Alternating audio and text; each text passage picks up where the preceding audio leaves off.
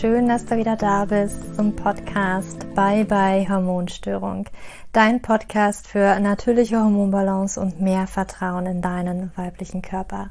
Mein Name ist Julia, ich bin Hormoncoach und Autorin und ich freue mich, dass du heute wieder hier eingeschalten hast zu einem Interview, ein ganz spannendes Interview, wie ich finde. Und zwar habe ich die Steffi eingeladen von Kieferwissen. Sie ist Physiotherapeutin und beschäftigt sich besonders mit CMD, also alles, was ja von Hals aufwärts sozusagen in ja, Bewegungsapparat im Körper eventuell ja, nicht ganz so prickelnd laufen könnte, Bereich, also gerade im Bereich Kiefer, aber auch, ja, wie du hören wirst, kann das natürlich auch viele weitere Auswirkungen äh, tatsächlich auch auf Nacken, Schulterbereich zum Beispiel haben. Und ich glaube, ganz viele von uns haben tatsächlich Problemchen im Nacken-Schulterbereich. Ich ähm, auch Jahre, Jahre lang dass ich da immer sehr verspannt war, heute teilweise auch noch dazu tendiere, sehr ähm, schnell angespannt zu sein. Und das war auf jeden Fall ein super, super spannendes Interview, ein super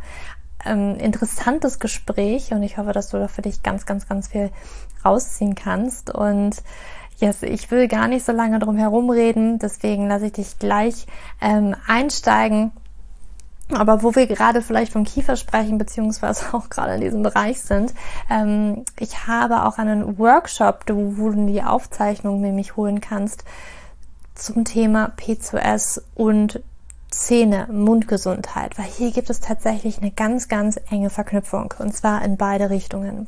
Das bedeutet, dass wenn du P2S hast, wird sich die Hormondisbalance sehr wahrscheinlich auch in deinem Mundbereich widerspiegeln ja, durch Zahnfleischbluten zum Beispiel. Ähm, ja, da, dass du da einfach dazu neigst, Probleme im Mundbereich zu bekommen.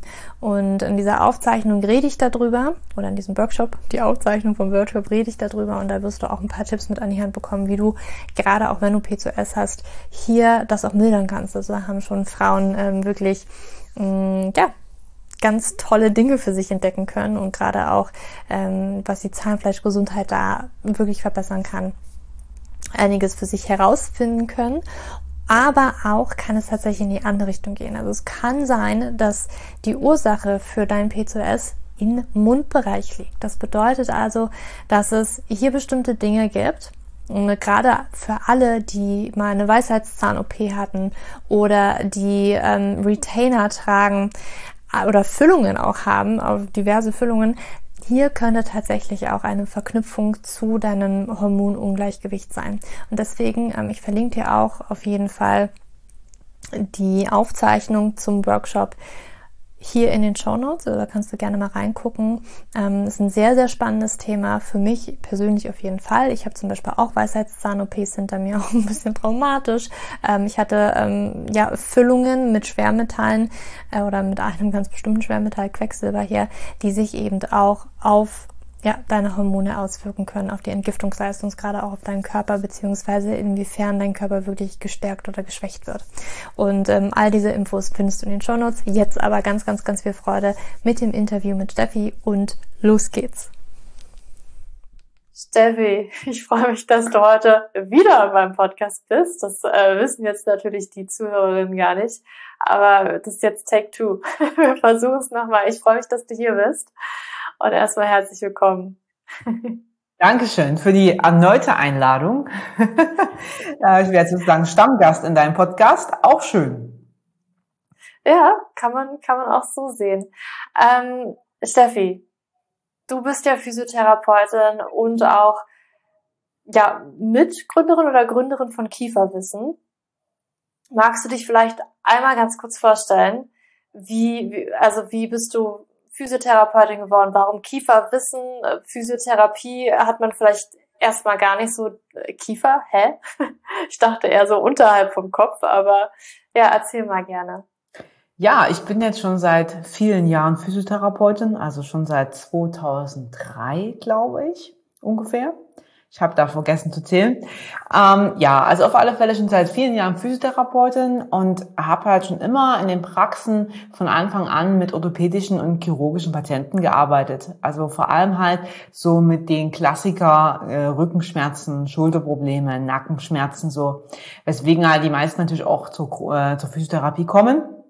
Und habe dann irgendwann gemerkt, dass das sich ja auch immer wiederholt und dass ich da nicht so ganz damit zufrieden war und auch das nicht so erfolgreich fand, nur immer das Gleiche zu tun und habe dann beschlossen, ich möchte noch mal gerne mich spezialisieren. Und dann war natürlich die Frage, ja, in welchem Bereich macht man das jetzt als Physiotherapeutin? Weil die meisten, die sich spezialisiert haben von den Physiotherapeuten, gehen halt eher in Richtung Sport zum Beispiel oder arbeiten dann ähm, mit Kindern mit neurologischen Problemen, na, wenn Kinder halt dann neurologische Störungen haben. Und das ist so der typische Fall. Aber viel anderes gibt's halt nicht in der Spezialisierung. Zumindest war es mir damals nicht bekannt. Und bin dann umgezogen ähm, und habe gesagt, okay, ich möchte das nochmal irgendwie woanders erleben, ob es da besser läuft mit der Physiotherapie als in meinem eigenen Bundesland.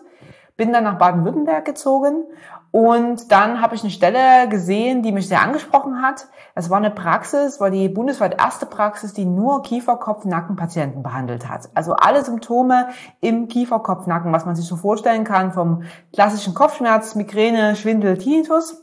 Und ähm, ja, habe dort gearbeitet und habe dann gemerkt, oh, das ist ja sehr faszinierend. Erstens haben wir über die Jahre immer mehr Patienten bekommen. Das Team wuchs und wuchs und wuchs und unsere Arbeitszeit auch.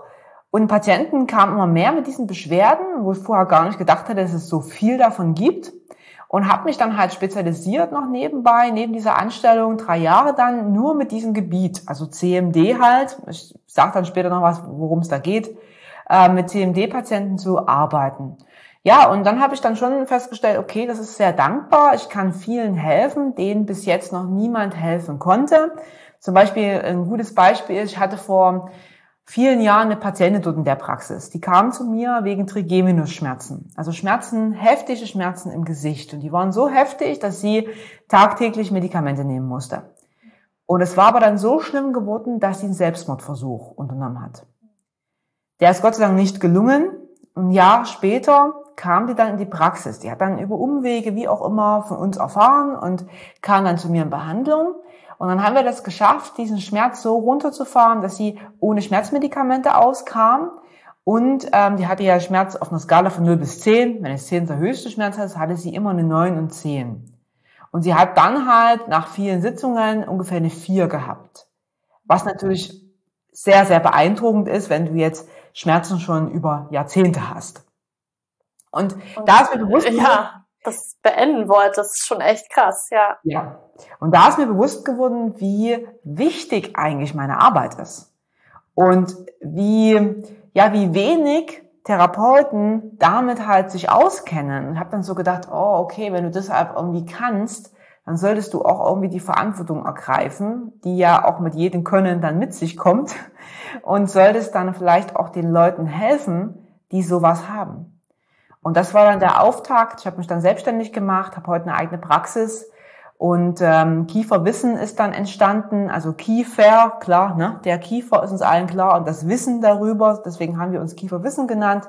Ich habe das gegründet mit einem Freund von mir zusammen, der halt nur ähm, auf der technischen Schiene da drauf guckt. Also er ist der Multimedia-Designer und macht unsere ganze Webseite und Landingpage und unser ganzes System, was dahinter ist macht das ganze Technische und ich mache halt den Inhalt davon. Und da haben wir uns gut teilen können, haben heute ein Team mit Mitarbeitern und ja, und so können wir halt sozusagen auch Leuten helfen, die solche Probleme haben. Okay, jetzt hast du CMD angesprochen. Kiefer, was ist das? Hat das, äh, ne? Ist CMD eine Abkürzung für irgendwas? Nimm uns da gerne mal mit. Ja, also CMD ist eine Abkürzung für Kraniomandibuläre Dysfunktion. Also Kranium ist der Schädel, Mandibular ist der Unterkiefer und Dysfunktion ist immer ein Ungleichgewicht. Also etwas zwischen Unterkiefer und dem Rest des Schädels ist außer Balance gekommen. Meistens in der Funktion. Und die CMD, sozusagen der Begriff, es ist nur ein Überbegriff. Es ist kein eigenständiges Krankheitsbild, wenn man das so will. sondern es beschreibt einfach viele Symptome, die da reinpassen und die darauf zurückgemünzt werden. Es ist halt einfach, ja, ja, man kann sagen, es ist, so ein Überbegriff. So. Und ähm, ja, was sind die Hauptsymptome? Die Hauptsymptome sind Schmerzen, also Schmerzen, die man im Kiefer, Kopf, Nackenbereich haben kann. Der klassische Kopfschmerz, die Migräne, die Kieferverspannungen, die Nackenschmerzen, ähm, aber auch wirklich sowas wie die Frau hatte, trigemene Schmerzen, heftig einschießende Schmerzen im Gesichtsbereich. Also sowas ist dabei. Dann das zweite Symptom sind dann die Geräusche, die Gelenkgeräusche. Wenn ich also meinen Kiefer bewege, öffne, schließe, wie auch immer, kommt es zu Geräuschen im Kiefer, Knacken, Reiben, sowas. Das tut erstmal nicht weh. Das ist mal ohne Schmerz, aber das kann unangenehm sein. Und dann das dritte sind Bewegungseinschränkungen in der Halswirbelsäule, aber auch im Kiefer selber. Also ich kann meinen Kiefer nicht mehr weit genug öffnen. Ich merke das, ich habe eine Kieferklemme, ich kann nicht mehr alles essen. Harte Speisen fallen schwer zu essen, ähm, aber auch zähe Speisen oder ich habe die Kraft gar nicht, da rein zu beißen oder ich kriege meinen Mund nicht weit genug auf, um das zu verspeisen. Das sind dann die, die, die Bewegungseinschränkungen. Und als letztes, als Symptom sind dann die Missempfindungen. Das sind so Taubheitsstörungen, kribbelnde Schmerzen, ja, so ein bisschen Ameisenlaufen auf der Zunge, am Gaumen, im Gesicht, also auch sehr unangenehm. Echt vielfältig. Und ähm, ist es dann sowas zum Beispiel so ein Knacken im Kiefer? Hat man das dann ständig oder kann das ab und zu mal auftreten? Ähm, Weißt du dazu? Wie, wie ist das bei deinen Patienten? Ja, beides. Also du kannst das Szenario haben, dass du bei jeder Mundöffnung, sobald du mhm. irgendwo sprichst, und sprechen tun wir den ganzen Tag, sofort ein Geräusch hast, egal was du tust im Kiefer, sobald du ihn bewegst, sofort Geräusch. Ähm, aber es kann auch sein, dass du jemanden hast, der sagt, ja, nur wenn ich so eine große Mundöffnung machen muss, um jetzt in den Apfel zu beißen oder große Speisen zu ähm, erledigen, dann merke ich das Knacken. Also es kann in beide Richtungen gehen. Das kommt natürlich auch darauf an, wie intensiv fortgeschritten das ist, das Ganze. Und das ist halt das Knacken, das kommt daher, dass wir im Kiefergelenk wie eine Bandscheibe haben. Diese Bandscheibe, die verlagert sich dann in eine andere Richtung, wo sie halt nicht hin soll. Und dann kommt es immer darauf an, wo hat die sich denn hingelagert? Eher nach vorn, sehr, also linear nach vorn oder eher nach innen vorn oder eher nach außen vorn. Das kommt immer darauf an, wo liegt die denn genau? Und daraufhin bestimmt das auch, wie oft du dieses Knacken hören wirst und wie intensiv du es hören wirst. Mhm. Damit haben jetzt die, es gibt schon viele, die sagen, ja, das stört enorm. Da gibt es einige. Es gibt aber auch viele, die sagen, das habe ich jetzt, ja, das habe ich schon seit Jahren. Interessiert mich gar nicht. Also das Knacken, da sind jetzt äh, wenig Patienten, die ich jetzt nur deswegen sehe, die nur deswegen zu mir kommen. Das ist der kleinste prozentuale Anteil, also vielleicht fünf Prozent oder so. Die meisten kommen, weil sie wirklich dann Einschränkungen haben Klar, das ist halt sehr störend im Alltag. Oder weil sie halt erhebliche Schmerzen haben oder Missempfindungen haben. Und dann ist das Kieferknacken ein Symptom davon von vielen und aber nur mit. Ja. Liegt das Problem denn jetzt auch immer direkt im Kiefer oder kann dieses CMD, also kann, weißt du, was ich meine, so lokalisieren? Hat das immer, also ist das Problem im Kiefer oder kommt das auch noch irgendwo anders im Körper her, dass sich das dann auf den Kiefer auswirkt?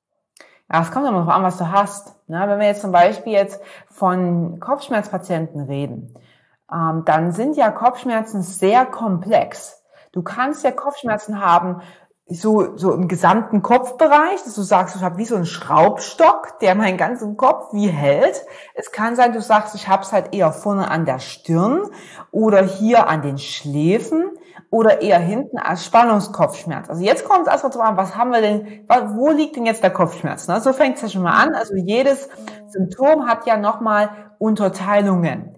Und es gibt halt dann Symptome wie beim Kopfschmerz, zum Beispiel der Schläfenkopfschmerz, der fast immer auf den Kiefer mit zu beziehen ist, weil die Kaumuskulatur da sitzt. Und wenn ich jetzt zu viel knirsche und presse oder immer eine falsche Krafteinwirkung habe in dem Kiefer, weil der halt nicht mehr so seine Arbeit tut, wie er sollte, dann habe ich natürlich eine Auswirkung auf die Muskulatur und die macht mir Schmerzen im Kopfbereich.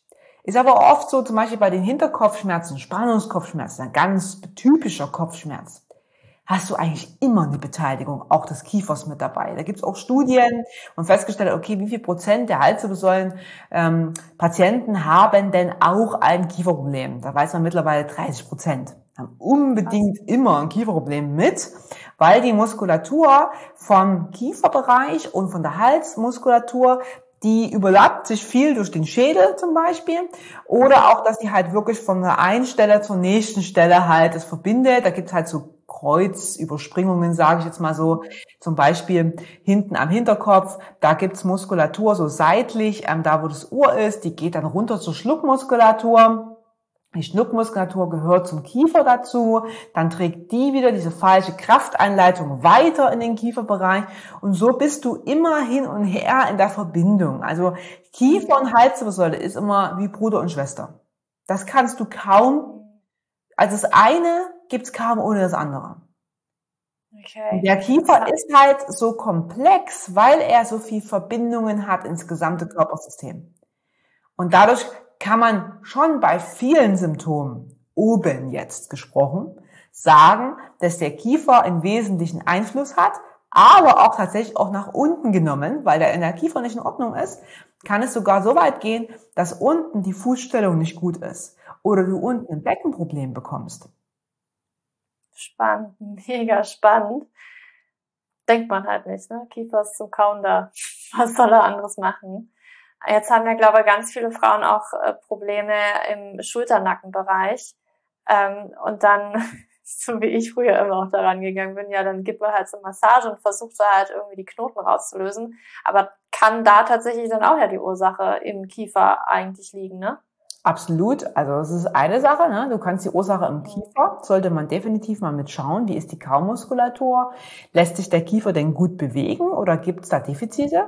Und das Gleiche ist auch bei der, bei der Nackenmuskulatur, die immer chronisch verspannt ist. Da muss man weiter gucken. Es gibt zum Beispiel das Gleichgewichtssystem, was da auch einen großen Anteil hat. Das Gleichgewichtssystem ist dafür verantwortlich, dass wir unseren Rücken gut stabilisieren können. Und es gibt nicht unerheblich wenige Menschen, die im Gleichgewichtssystem ein Problem haben. Na, frag bloß mal, wie vielen Leuten schlecht wird, wenn sie ähm, Serpentin fahren. Oder wenn sie im Auto mitfahren. Oder wenn sie halt auf dem Schiff sind. Also da, äh, wenn man da jetzt mal genauer hinfragen würde, das ist doch sehr, sehr viele. Das kommt daher, dass wir A, das Gleichgewichtssystem oft nicht trainieren. Also wann in unserem Alltag sind denn Zeit für Gleichgewichtsübungen? fast gar nicht. Also wir haben keinerlei Herausforderungen mehr. Und was wir als, als Person, als Körper nicht nutzen, das baut unser Körper wie ab. Also gibt es so einen Spruch in der Physiotherapie, if you don't use it, you lose it. So. Du musst es nutzen. Ansonsten verlierst du es. So. Und ansonsten wird es immer schwieriger sozusagen, für dieses System dir auch einen stabilen Rücken zu geben. Und dann haben wir noch in dem Bereich Nackensystem, wenn du immer da Schmerzen hast, das äh, Augensystem, was auch eine sehr große Rolle spielt. Und die Augennerven wiederum haben eine sehr enge Anbindung auch an die Kiefernerven. Liegt daran, die Hirnnerven, die liegen ja alle sehr eng aneinander und wir haben ja zwölf Hirnnerven und einige davon sind halt Augennerven, nicht unerheblich wenige.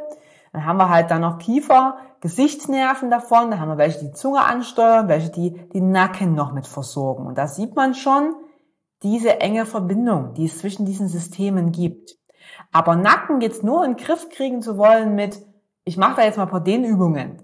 Von Anfang ist es gut. Wenn du jetzt sagst, ich habe jetzt mal akute, heute mal akute Nackenprobleme. Okay, komm, dann mach ein paar Dehnübungen, dann mach ein bisschen Wärme, mach ein bisschen Massage, alles super.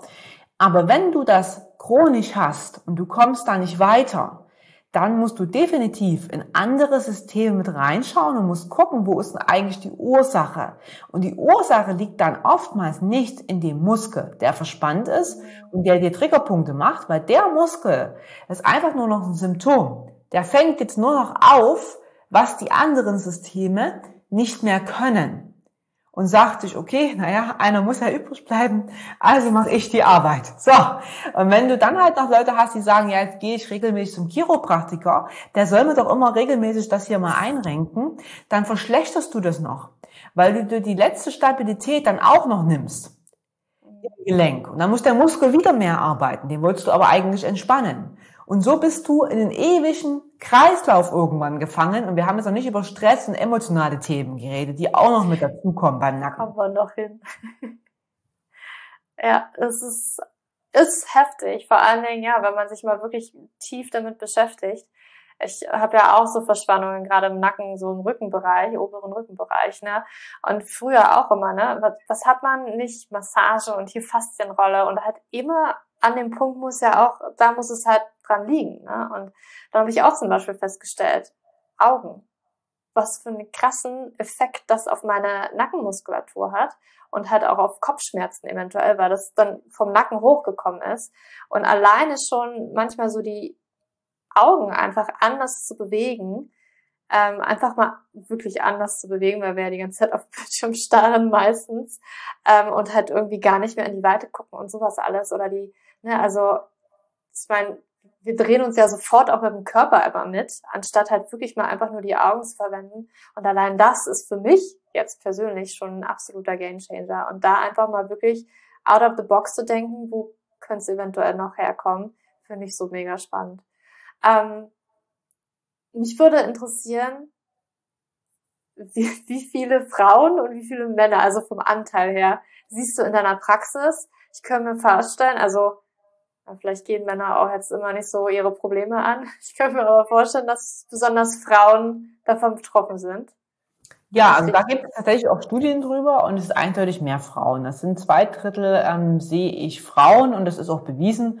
Ähm, CMD-Patienten sind einfach mehr weiblich. Das liegt an verschiedenen Komponenten. Die ersten hast du angesprochen. Ja, Männer zeigen sich nicht so schnell beim Arzt. So. Die werden also nicht so vorstellig, so schnell wie wir vielleicht für unseren Körper auch mal sagen, ach, hier stimmt was nicht, ich muss mal losgehen als Frau. Vielleicht ist man da ein bisschen affiner oder keine Ahnung. Auf alle Fälle, Männer sind da eher später dran als wir Frauen. Die andere Geschichte ist, dass wir natürlich häufig belastet sind, auch durch vielfache Sachen, die wir tun. Haushalt, Job, Kinder, vielleicht noch die Pflege von Angehörigen. Wir sind also mehr eingespannt. Und die dritte Faktor ist unser Hormonsystem.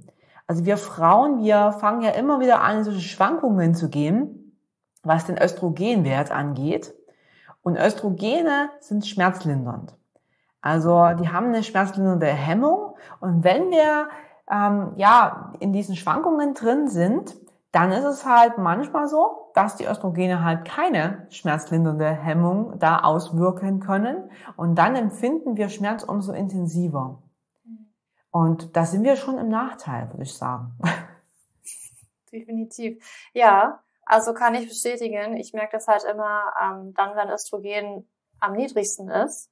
Also so kurz und während der Periode ist halt Östrogen einmal so im Keller. Kann ich auch bestätigen, dass dann halt alles ein bisschen mehr spürbar ist. Tatsächlich. Ja, krass. Jetzt hast du vorhin gerade schon so emotionale Themen angesprochen und dann kommen wir vielleicht wirklich auch zu den Ursachen davon. Also gibt es da verschiedene, das hat sich vorhin so ein bisschen so angehört. Welche gibt es dann da? Also es gibt immer bei CMD immer eine psychologische Komponente mit. Du kannst also nicht sagen, allein jetzt, dass da im Körper etwas anders ist, irgendwo ein Defizit besteht, irgendwo ein Ungleichgewicht ist, reicht aus, um dir diesen chronischen Schmerz zu schicken. Das reicht nicht aus, es ist also immer eine psychologische, emotionale Komponente dabei. Ähm, ja, und da gehen wir natürlich rein. Ist, erstmal das große Thema ist natürlich unsere Zeit Stress. Ich sage es mal als Überthema Stress dazu. Ja? Ähm, und das empfindet jeder anders. Klar, beim, beim Kiefer geht es halt viel über Knirschen und Pressen. Knirschen und Pressen kannst du am Alltag erleben, dass die Zähne immer zusammengebissen werden, wenn du in so Situationen bist, wo du sehr angestrengt bist, wo du vielleicht sehr viel Leistung erbringen musst, wo du dich selber aber auch oft unter Druck setzt. Das kann aber dann wiederum auch nachts passieren, dass man knirscht und presst, im Unterbewusstsein Dinge verarbeitet, weil man tagsüber halt da nicht so in sich hineingefühlt hat und diesen Sachen nicht wirklich einen Raum gegeben hat im Gefühl, ist aber auch anders möglich, dass das Knirschen und Pressen nachts auch ein bisschen mit Schlafstörungen zu tun hat. Und da drehen wir uns dann wieder im Kreis. Klar, woher kommen Schlafstörungen? Auch natürlich sehr viel Anspannung, ne? auch Unterbewusstsein, Dinge, die wir verarbeiten. Und man weiß einfach beim Knirschen und Pressen, da sind Mechanismen hier der Kaumuskulatur, die angehen und die reagieren besonders die Kaumuskeln auf Wut, auf Aggression und auf Ängste.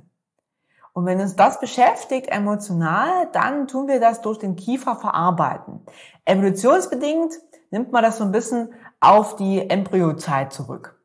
Weil als Embryo, wenn du ja jetzt geboren bist, hast du ja nur den Kiefer-Mund-Bereich, um dich emotional auszudrücken.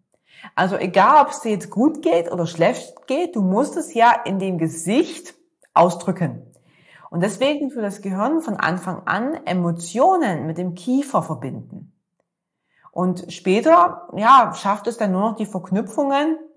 Die eingebrannten Mechanismen werden dann wiederholt. Und wenn wir halt dann wieder in Angst sind, wenn wir wieder in Sorge sind oder wieder in Wut sind, dann gehen wir da wieder rein.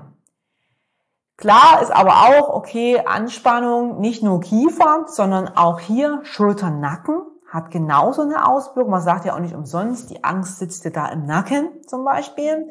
Oder die Last auf den Schultern spüren. Wenn ich also sehr viel innerliche Anspannung habe, dann ist mein Muskelsystem natürlich auch nicht gut drauf. Ne? Ich spanne die Muskeln unwillkürlich an. Da kannst du erstmal ja, bewusst nicht so viel dagegen tun. Du musst dir erstmal diesen, diesen Mechanismus erstmal klar werden, was der da passiert und musst den langwierig auflösen, wenn es so ist. Und natürlich auch, wenn wir sehr viel Stress haben, haben wir auch Nährstoffmangel. Das ist erst, glaube ich, die letzten Jahre so ein bisschen mehr rausgekommen und mehr erforscht worden, aber Stress verzehrt ganz viele Nährstoffe von uns. Also auf einmal haben wir einen niedrigen Eisenwert, einen niedrigen Kalziumwert, Magnesium ist auch ganz im Keller und das kontrolliert ja auch irgendwie, warum auch immer, niemand von uns, außer wir haben dann mal ein Problem entwickelt. Und wie kann denn jetzt ein Körper gut funktionieren, wenn ich nicht die Nährstoffe dazu habe? Das funktioniert nicht. Ich kann ja mein Auto auch nicht losfahren mit dem, wenn ich kein Benzin drin habe.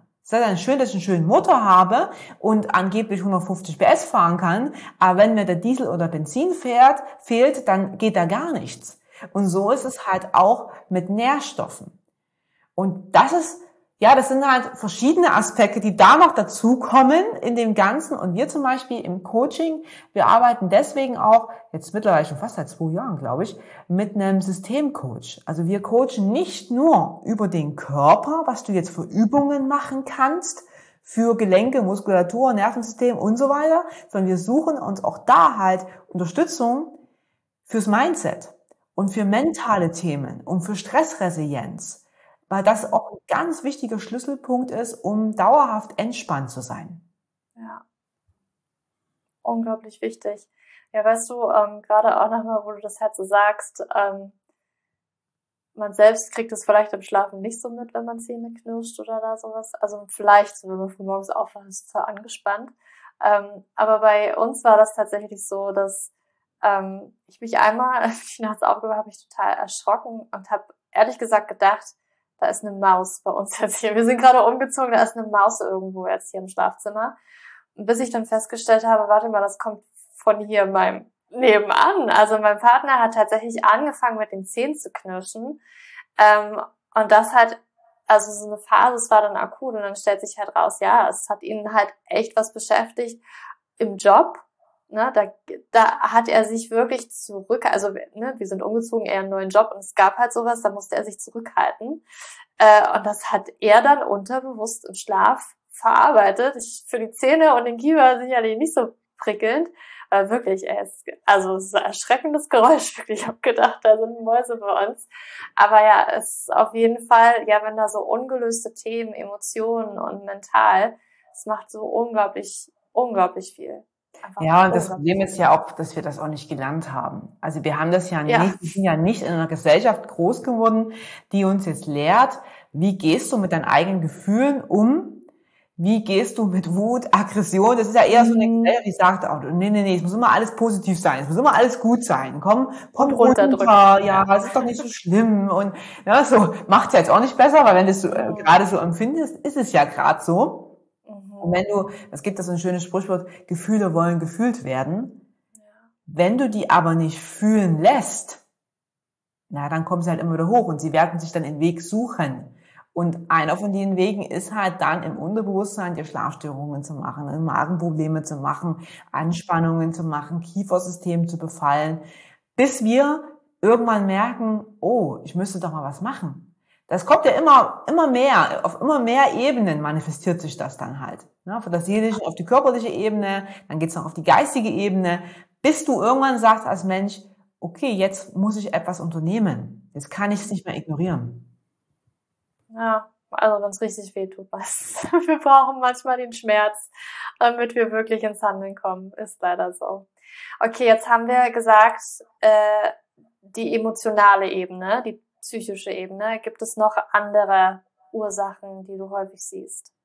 Ja, es ist dann noch als letztes die soziale Ebene. Das ist aber so ein bisschen so ähnlich wie die psychische Ebene. Die soziale ist halt eher, in welchem Konstrukt du aufgehoben bist. Ne? Wie ist dein gesellschaftlicher Stand? Wie bist du, hast einen Verein, wo du dich da wohlfühlst, zum Beispiel gut aufgenommen fühlst?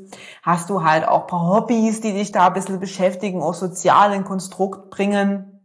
Oder halt auch auf Arbeit, na, wie ist das beruflich geregelt? Das ist eher dann das soziale Umfeld.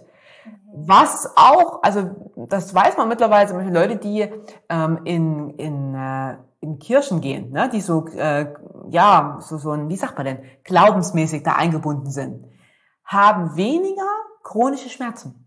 Hm, spannend. Interessant, ne? Also da kann natürlich zwei Aspekte passieren. Zum Beispiel einer, du bist in einem gut aufgehobenen Konstrukt von Menschen. Du fühlst dich dazugehörig.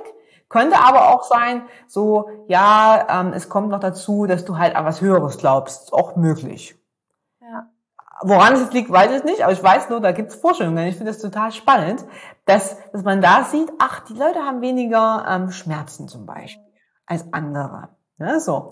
Ähm, also sozial ist da auch eine große Komponente. Und wenn ich jetzt mal meine Patienten da betrachte, wer da zu mir kommt, da gibt es mehr als ein Thema. Also es ist nie nur dieses, oh, ich habe jetzt im Muskel da mein, mein Schmerz und das war's. Meistens meiner Patienten, die haben halt zum Beispiel auch viele Verletzungen hinter sich. Das ist auch noch ein ganz großes Thema. Verletzungen zum Beispiel im Kiefer-Kopf-Nackenbereich. Mal hingestürzt, im Ball gegens Gesicht bekommen, ein Schleudertrauma gehabt, eine Gehirnerschütterung gehabt. Das ist zum Beispiel so sehr häufig. Und man sagt mittlerweile, jeder von uns hat im Leben ein bis zwei mindestens Kopfverletzungen erlebt. Bewusst oder unbewusst ist da, steht noch auf einem anderen Platz. Kann zum Beispiel sein, du hast es in der Kindheit erlebt und kannst dich nicht mehr dran erinnern. Ich zum Beispiel bin als Kind mal, da war ich noch nicht mal ein Jahr alt, vom Wickeltisch gefallen. Weil mein Papa nicht aufgepasst hat. Bumm, war ich unten. So. Ähm, Gruß an Papa, der hat das bestimmt nicht böse gemeint, aber es war halt passiert. Ne? Also da war ich da unten so. Ähm, und, und so ist es halt, es gibt also dann viele Verletzungen, die man dann im Laufe der Zeit haben kann und die auch eine große negative Auswirkung haben auf den Schädel, Kiefer und auch Halswirbelsäulenbereich. Spannend. Es gibt ja auch ähm ich mich auch viel beschäftigt mit einer Stoffwechselstörung, HPU heißt die, wo man auch teilweise sagt, kennst du auch du nix gerade, ähm, das ist auch, ich kenne jetzt Fachtermini nicht, aber auch im Nacken tatsächlich mal was gab, dass es da mal irgendwie was gab. Du weißt vielleicht mehr. also ich kann ja, über HPU kann ich dir nicht mehr sagen. Also wie da die Forschung ja. aussieht, keine Ahnung. Ähm, aber ich kann nur sagen, ich habe viele Patienten, die das gehabt haben. Ne, das ist dann irgendwie so ein mhm. Nebenbefund, der mit auftaucht. Und diese Kopfverletzungen, tatsächlich, da ist man erst die letzten Jahre mehr dahinter gekommen, dass das wohl für gerade auch für die chronischen Schmerzsymptome und ähm, Krankheiten im Kiefer-Kopf-Bereich eine große Rolle spielt. Mhm. Wie kann es sein, was ist dann da wo ist da die Verbindung? Weil ist da, also wenn ich mir das jetzt vorstelle, ne, ich bin auch als Kind, ich wurde mal von einer Verkäuferin umgerannt, da waren wir in irgendeinem Modegeschäft, da weiß ich noch, wurde ich auch umgerannt und hatte auch eine leichte Gehirnerschütterung. Ähm, ist dann sozusagen was verrutscht von Knochenwirbel oder es gibt's noch, du lachst, gibt's noch andere äh, Dinge, die das sein könnten? Ja, da ist, da ist was äh, von links nach rechts, ne? So hat man so die Vorstellung, ne? Zack. Ähm, nee, so ist es Na, wie so, weißt du, Bandscheibe. Ein bisschen ja. mal ganz kurz drückt was auf den Nerv, oder? Genau. Also, ähm, es gibt ja jetzt verschiedene Kopfverletzungen, ne? Aber nehmen wir jetzt zum Beispiel mal an, du hast ein Schleudertrauma gehabt. Mhm. Das ist jetzt nicht unerheblich, weil zum einen der Kopf muss ja, also wird ja in diesen Schleudertrauma unheimlich schnell vor und zurück geworfen. Die Muskulatur kann das nicht abfangen, weil du hast dich ja, du hast den Unfall ja nicht sehen kommen. Also die konnte so schnell kann die Muskulatur nicht anspannen, um dir einen Schutz zu geben. Es geht also komplett nur auf die Gelenke, auf die Bandscheiben, weil das sind die Stoßdämpfer und auf die kleinen Bänder, die zwischen der Halswirbelsäule sitzen, die halt zur Stabilisation da sind. Das ist natürlich erheblich traumatisiert, dieses System. Das ist das erste Problem, dass diese kleinen Bänder da, die dazwischen sind und die für Stabilität sorgen sollen, dann im Nachhinein länger sind. Warum, weiß man nicht. Die gehen auch nicht so einfach zurück.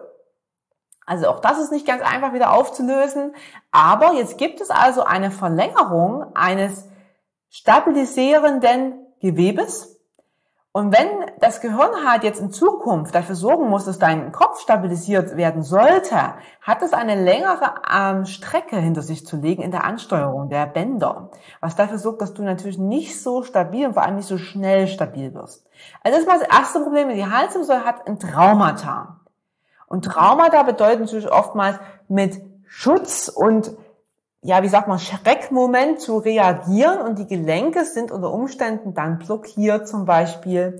Die sind erstmal, wollen die nicht in alle Richtungen bewegt werden, weil da ist ja ein Gewebe verletzt worden. Das wird natürlich ans Gehirn gemeldet. Oh, hier ist Verletzung, liebes Gehirn. Tu mal die Halswirbelsäule nicht mehr so, so stark in Bewegung führen. Das ist aber eigentlich, eigentlich nur temporär. Wenn du es aufarbeiten würdest, würde es auch wieder funktionieren. Nur wer macht das?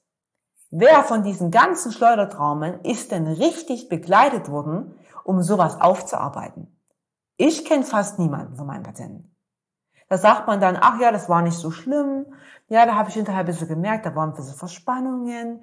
Ja, wo sie es jetzt sagen, ein Jahr später, da ging es dann los. Ja, okay, hm, so. Also das ist mal das erste, Schleudertrauma. Das zweite beim Schleudertrauma, was dann passiert ist, die Hirnareale. Auch die gehen ja einmal vor und zurück. Auch die sind traumatisiert.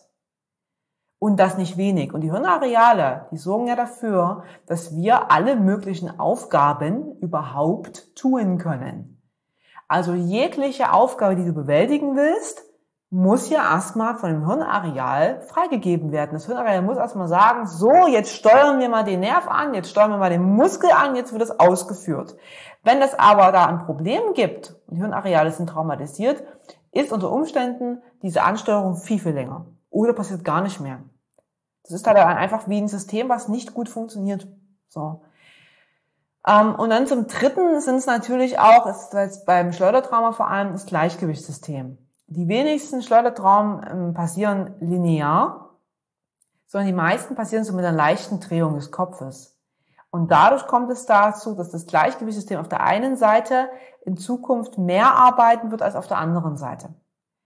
Und alles, was wir aufnehmen von unseren Sinnesorganen, alles, was ich sehe, was ich höre, was ich fühle, was ich schmecke, und auch Gleichgewicht ist auch ein Sinnesorgan, kommt als Information in unser Gehirn. Dort wird es analysiert und dann macht das Gehirn eine Entscheidung, was dann passiert mit diesen Informationen. Also will ich jetzt dann laufen oder joggen ne, äh, und das gut oder, oder nicht? Oder steuere ich den Muskel schlecht an? Also alles, was dann passiert, ist dann einfach nur eine Entscheidung auf Grundlage dieser Informationen, die reingekommen sind und auf Grundlage dieser Information, die passiert ist, die analysiert wurde. Wenn ich jetzt Systeme habe, die sehr schlecht Informationen geben, wie zum Beispiel so ein Gleichgewichtssystem, was immer eine Fehlinformation senden wird in Zukunft, wenn du so ein Schleudertrauma gehabt hast, dann sagt das Gehirn, ja, was denn jetzt? Das rechte Gleichgewichtssystem sagt jetzt, dass wir so und so sind und so und so dastehen. Das linke sagt jetzt was ganz anderes. Ich weiß gerade nicht. Was stimmt denn jetzt? Dann sucht sich das Hilfe von anderen Systemen, wie zum Beispiel vom Augensystem.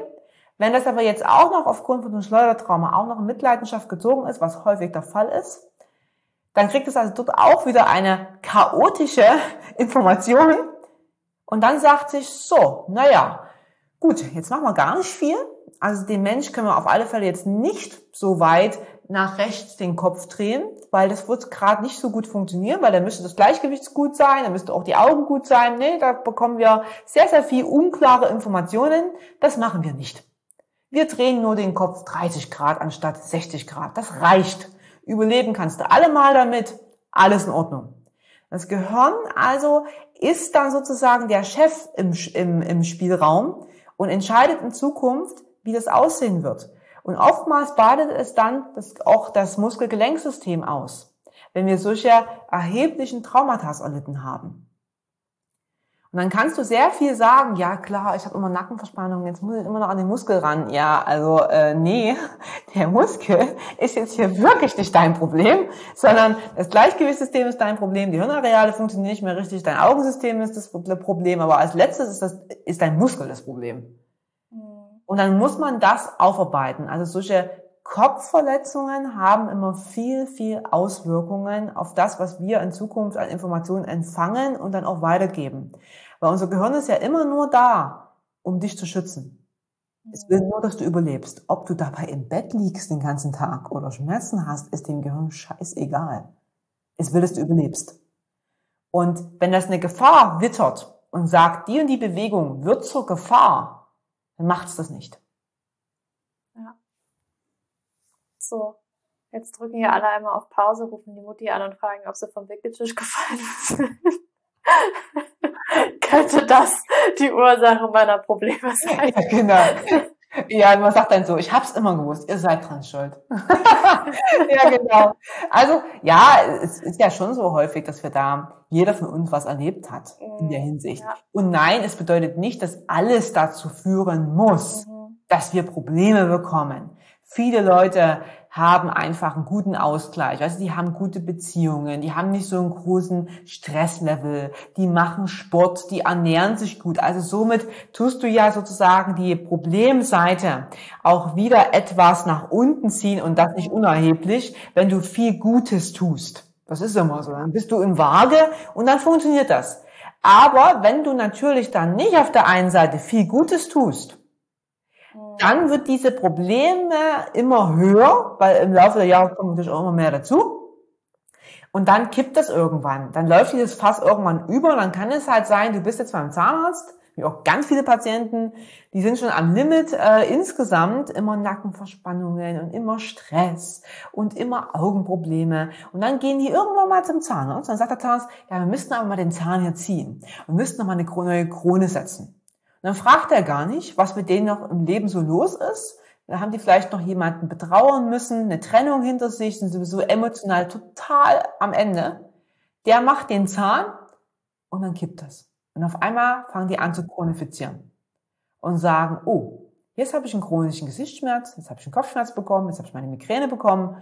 Und dann ist es halt natürlich eine Reise, weil dann geht es nicht darum zu sagen, ja, was hat denn jetzt der Zahnarzt falsch gemacht, an dem Zahn, sondern dann geht es darum zu sagen, okay, diese Baustellen, die du schon vorher gehabt hast, die müssen wir mal alle aufräumen. Ja, wo fangen wir da an? Wenn jetzt so kommt, okay, also ich bin jetzt ein paar Mal als Kind auf den Kopf gefallen und äh, hier war vielleicht noch ein Verkehrsunfall, wo man irgendwie als Beifahrer auch noch was mitbekommen hat. Wie fangen wir da am besten an? Was sind, also natürlich dann bei dir ins Coaching kommen, Kieferwissen. Ähm, aber gibt es schon irgendwie was? Kannst du uns da irgendwas mitgeben? Also meine wichtigsten Fundamente sind erstmal wirklich, dass man sagt, du musst dich um deine geistige, seelische und körperliche Wohlbefinden aktiv bemühen. Und das bedeutet immer wieder regelmäßig etwas Gutes zu tun. Also es sollte so sein, dass jeder zwei, dreimal die Woche Sport macht. Das ist, das ist nicht optional, also finde ich in meiner Welt. Das ist einfach gehört dazu. So. Es sollte auch so sein, dass du zumindest 80 Prozent der Zeit dich gut ernährst. dass es da Zeiten gibt, wo du die Torte isst, ist da vollkommen normal.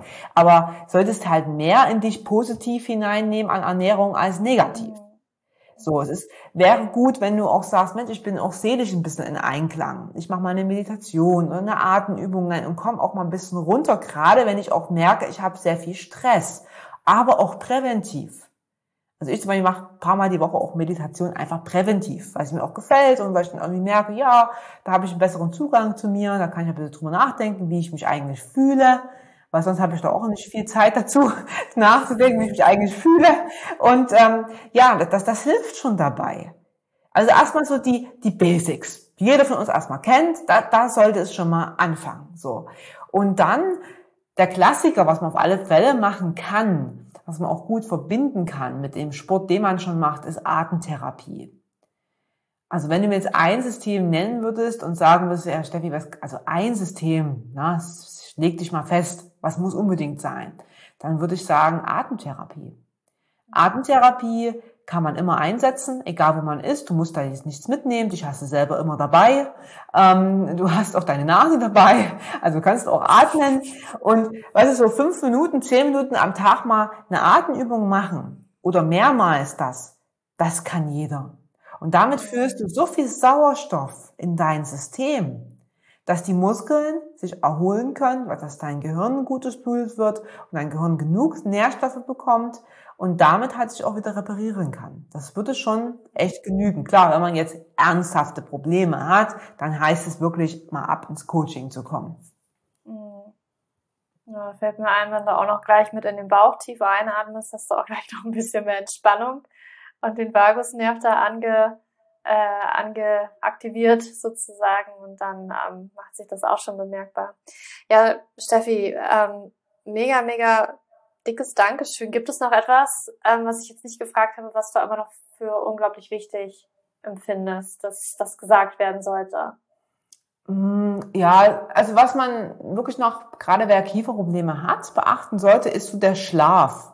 Der Schlaf, der ist sehr wichtig, dass man gut und erholt am nächsten Tag aufwacht und weder Einschlaf noch Durchschlafprobleme hat weil die können halt hormonell zu vielen Disbalancen führen, das Kiefersystem sehr beschäftigen mit Knirschen und Pressen und dafür sorgen, dass du halt wirklich nicht die richtigen, ja, Energie hast am nächsten Tag, die Konzentration und auch nicht die Entspannung, die du brauchst. Also Schlafen ist ein großes Thema und ich glaube, damit dürfte sich auch jeder mal auseinandersetzen, der damit Probleme hat weil da ist ein großer Benefit. Also wenn der Schlaf in Ordnung kommt, dann kommen auch viele andere Symptome Kopfschmerzen, Migräne, chronischer Schmerz viel, viel schneller in Ordnung.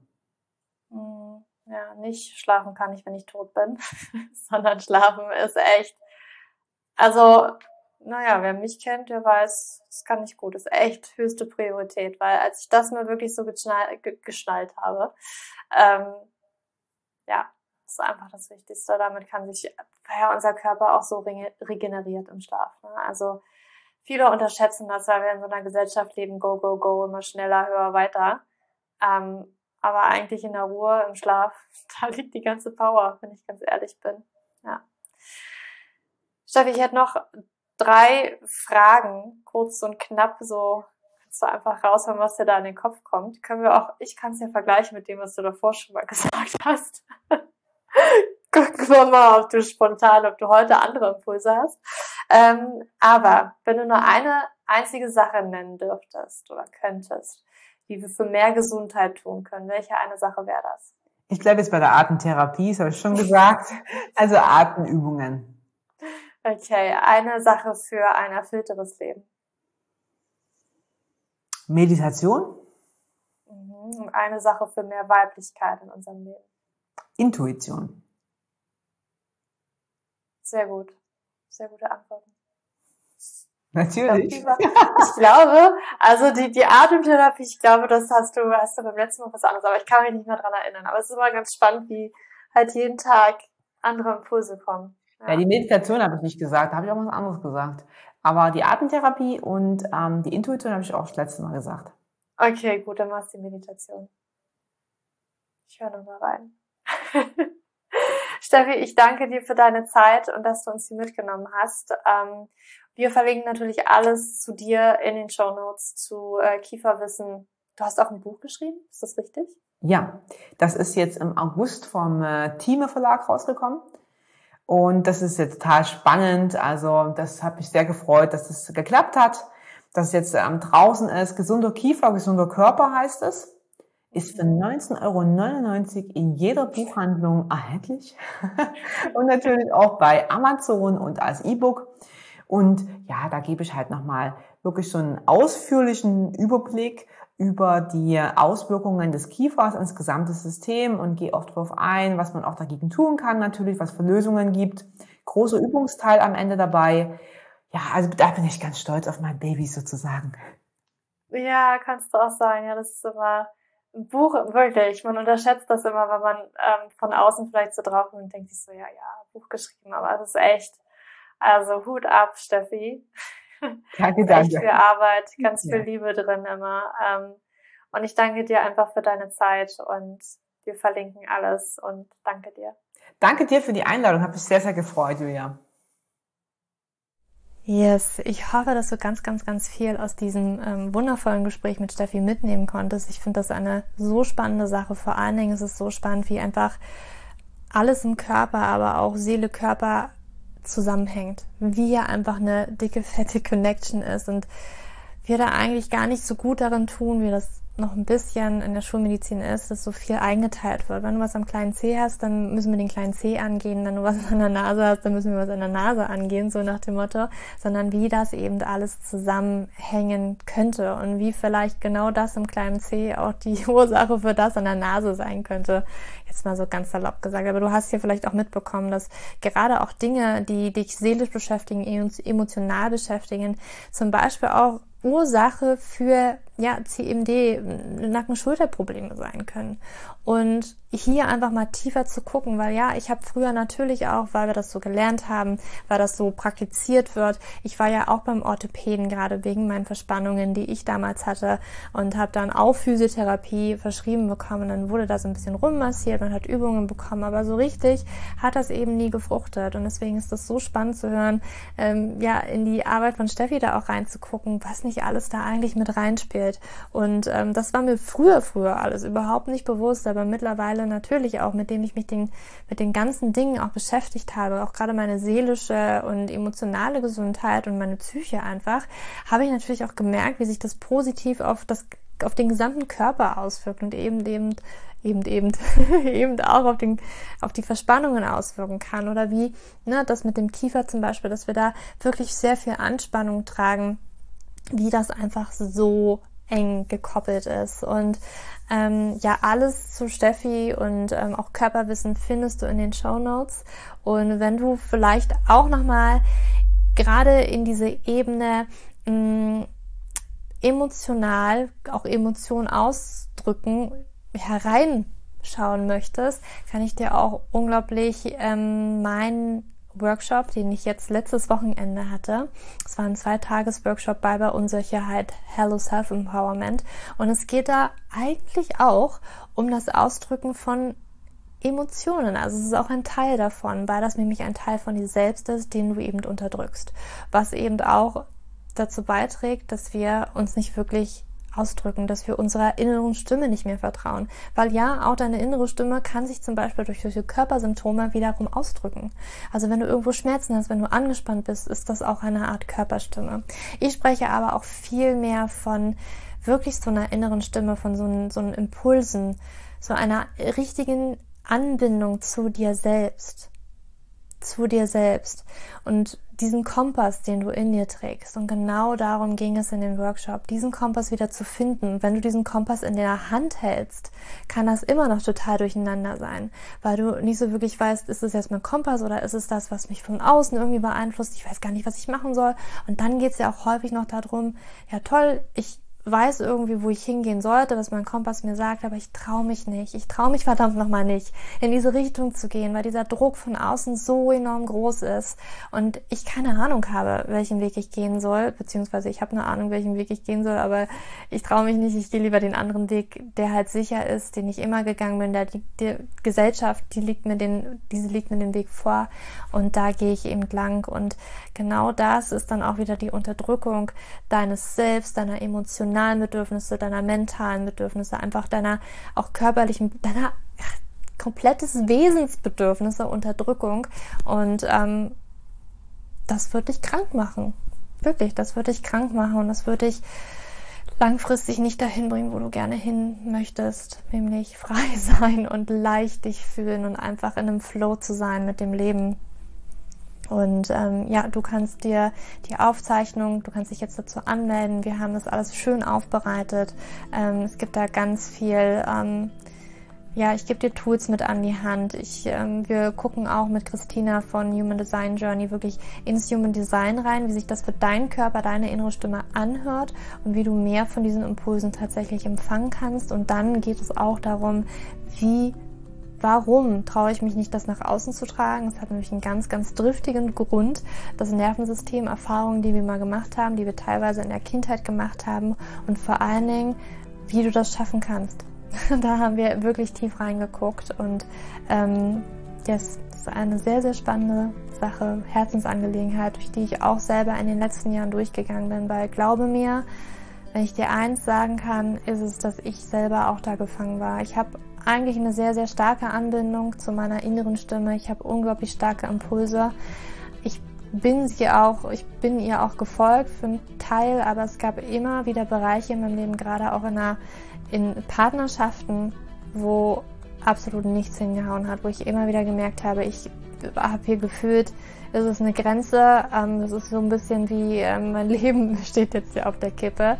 Ähm, so ist das nämlich, weil das Nervensystem involviert ist. Und da gucken wir wirklich ganz gezielt und intensiv hin. Und den ähm, Link zum Workshop packe ich dir auch in die Show Notes. Und auch das, was ich vorhin schon gesagt habe, wenn du P2S hast und da ähm, weißt, ich habe Weisheitszahn-OPs gehabt, ich habe ähm, ja, ich habe vielleicht einen Retainer, ich habe Zahnfüllungen, die ich schon als Teenager vielleicht mal bekommen habe. Das alles könnte eng mit deinem P2S verknüpft sein. Diesen Mini-Workshop packe ich dir auch in die Show Notes. Ähm, kannst du dir auch einmal anschauen. Und yes, ich wünsche dir jetzt aber noch einen wunderschönen Tag und ich hoffe, diese Podcast-Folge hat dir wirklich nochmal viel mit an die Hand geben können, nochmal ein bisschen mehr verstehen können über äh, oder Verständnis für deinen Körper und vielleicht auch ja, diverse Symptome geben können, wo sie her können, herkommen können und wo du vielleicht nochmal ansetzen kannst. Und ähm, yes, ich freue mich natürlich, wenn dir die Podcast-Folge gefallen hat, wenn du mir da eine 5-Sterne-Bewertung auf iTunes oder Spotify hinterlässt. Gerne auch eine kleine Rezension. Und yes, ich freue mich, dass du hier warst, hier bist, dass du zugehört hast und ähm, ja, für dich umarmt. Deine Julia.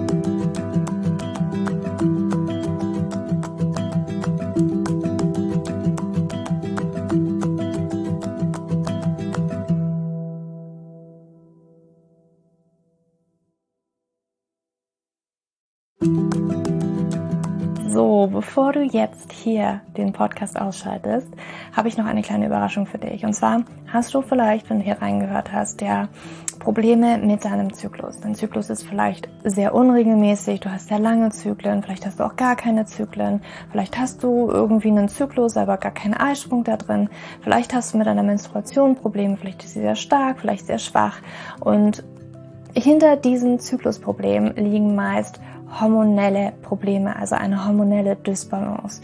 Und ich habe herausgefunden, dass es meist vier Haupthormon-Dysbalancen gibt. P2S, hypothalamische Amenorrhoe, Schilddrüsenunterfunktion oder Nebennierenschwäche, die hinter diesem Zyklusproblem, hinter deinem Zyklusproblem stecken könnten. Und ich habe einen Online-Test entwickelt, der ist komplett kostenlos, der kostet dich 0 Euro, den du einmal für dich ausfüllen kannst online und dann eben ganz bequem in dein E-Mail-Postfach die Hormonstörung oder die Hormondysbalance das Ergebnis bekommst, was auf dich wahrscheinlich eher zutrifft, um dich eben in diese richtige Richtung zu stupsen. Denn es ist so wichtig, dass wir wissen, was liegt denn eigentlich hinter meinen Zyklusdisbalancen? Warum bleibt mir eine Periode aus? Die Ursachen können so unterschiedlich sein, aber je nachdem, was wirklich die Ursache ist, dürfen wir auch immer ein bisschen anders daran gehen. Ja, das heißt, wenn ich P2S habe, dann äh, bringt mir nicht so viel, wenn ich hypothalamische Amenorrhoe-Dinge tue. Ja? Oder wenn ich eine hypothalamische Amenorrhoe-Dinge tue, können die Dinge, die ich bei P2S immer lese, die ich machen sollte, einfach meine Zyklusstörung ja, oder den Zyklus einfach noch mehr in diesen nicht funktionalen Bereich drücken, ja, weil das einfach nicht die richtige Herangehensweise ist. Und deswegen habe ich diesen Zyklustest entwickelt, damit du für dich wirklich mal in die richtige Richtung gestupst wirst und da wirklich nochmal intensiver reingehen kannst und dass du endlich mal ähm, ein besseres Gefühl dafür hast, worum geht's ja eigentlich bei mir? Ja, worum, worum geht's dir eigentlich? Warum ist mein Zyklus vielleicht nicht gerade so rund? Und ja, das findest du auf meiner Website juliaschulz.net slash Zyklus-Test. Oder du gehst einfach auf die Startseite meiner Website, ähm, da einfach auf den Hormontest klicken. Und wie gesagt, der kostet dich wirklich 0 Euro. Du kriegst das Ergebnis ganz easy peasy in deinem Mailpostfach. Und das ist einfach ein gratis Angebot von mir für dich, damit du einfach ein bisschen besser in die richtige Richtung gelenkt werden kannst, weil ich weiß ganz persönlich, wie es ist, wenn man alles Mögliche versucht, aber eben nicht die richtigen Dinge und man einfach nirgendwo ankommt und landet und der Zyklus einfach nicht besser wird, sondern irgendwie gefühlt immer nur schlimmer. Deswegen schau da rein, juliaschulz.net slash Zyklus-Test und ähm, ich schreibe es dir auch nochmal in die Show Notes und ich freue mich, wenn du da einmal vorbeischaust und für dich diesen Test ja, einfach mal machst und für dich ein bisschen mehr in die richtige Richtung gestupst wirst.